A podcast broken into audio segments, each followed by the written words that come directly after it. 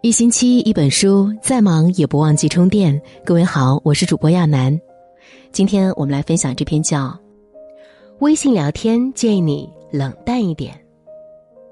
我现在特别讨厌打开微信，每次看到有小红点就很烦，因为别人发给我的消息，我总是没办法无视，必须要回，否则就会觉得特别过意不去。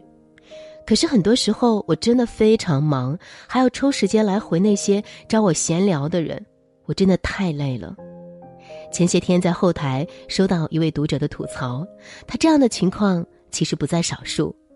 只要是别人找你聊天，就无法拒绝，哪怕自己根本没有这个时间和心情；只要是和别人聊天，就必须自己结尾，否则看着有消息没回，总觉得心里不舒服。别人找你帮忙，哪怕不是很熟，哪怕要求有些为难，你还是会硬着头皮照办。这样的人，我们一般称为老好人。可是有句话说的很对，好人一定会有好报，但是老好人往往没有。无论在微信上还是在生活里，那些不懂得拒绝别人，永远在为别人考虑的老好人，自以为让别人满意，却不想。别人只会把这当成理所当然，你太考虑他人的感受，殊不知别人只是拿你当冤大头。你太委屈自己的感受，长此以往只会让自己心酸和难过。事实上，你应该要做的不是让别人喜欢的老好人，而是你自己。哪怕真正的你有时候会自私，有时候会让对方不快，可最重要的是不要让自己受委屈。很认同蔡康永说的一句话：“我不认为过于温暖是跟别人维持良好关系的最佳方法。如果被‘温暖’两个字绑住，就更吃力。我劝你做一个冷淡的人，学会冷漠，你才能成全温暖。做个冷淡的人，其实并不是什么坏事。微信聊天建议你冷淡一点。”你自己的时间也很宝贵，人际交往建议你冷淡一点，不要把热情给无谓的人。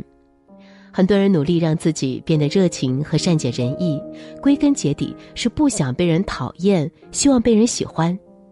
可你要知道的是，你永远都不可能让所有人都喜欢，也不必奢望所有人都喜欢你。个人自扫门前雪，别人眼中看到的往往只是他关注的事情。至于你的热情与否，帮忙多少，他们其实并不会太往心里去。你帮了他，他或许只是轻飘飘的一句谢谢，并不觉得一点小忙值得感激。你拒绝他，他可能吐槽几句你太冷淡，不愿帮手，但未必会真的因此就讨厌你。人际交往中，让自己舒服的一大原则，就是别把自己在别人心中看得太重要。正如心理学家阿德勒所说：“你并不是为了满足他人的期待而活着，别人也不是为了满足你的期待而活着。不要太在乎别人的看法，做回最真实且自由的自己，保持适当的冷淡，维持适当的距离，才能让自己过得更舒服。”想起有位好友曾语重心长的和我说过一句话：“你永远没办法周全所有人。”非常赞同，也深有体会。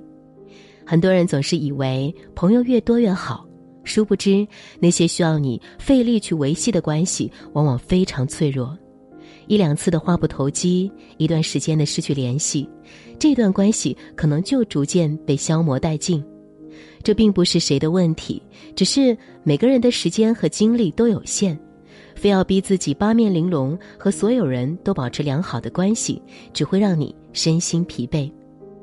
正如作家一书所言：“城市中人看似光鲜，其实个个暗藏漏洞；高朋满座，客似云来，然而真正能倾心交谈的，却未必有三两个。朋友并不在于多，而在于精。有那么几个能说知心话，能聊心底事的。”就足以，所以我们要做的不是在微信上热情似火，在现实里左右逢源，而是摒弃那些无用社交，珍惜那些真正值得维护的朋友。很喜欢这样一句话：“我不是话少，不是冷漠，只是没必要对每个人有说有笑。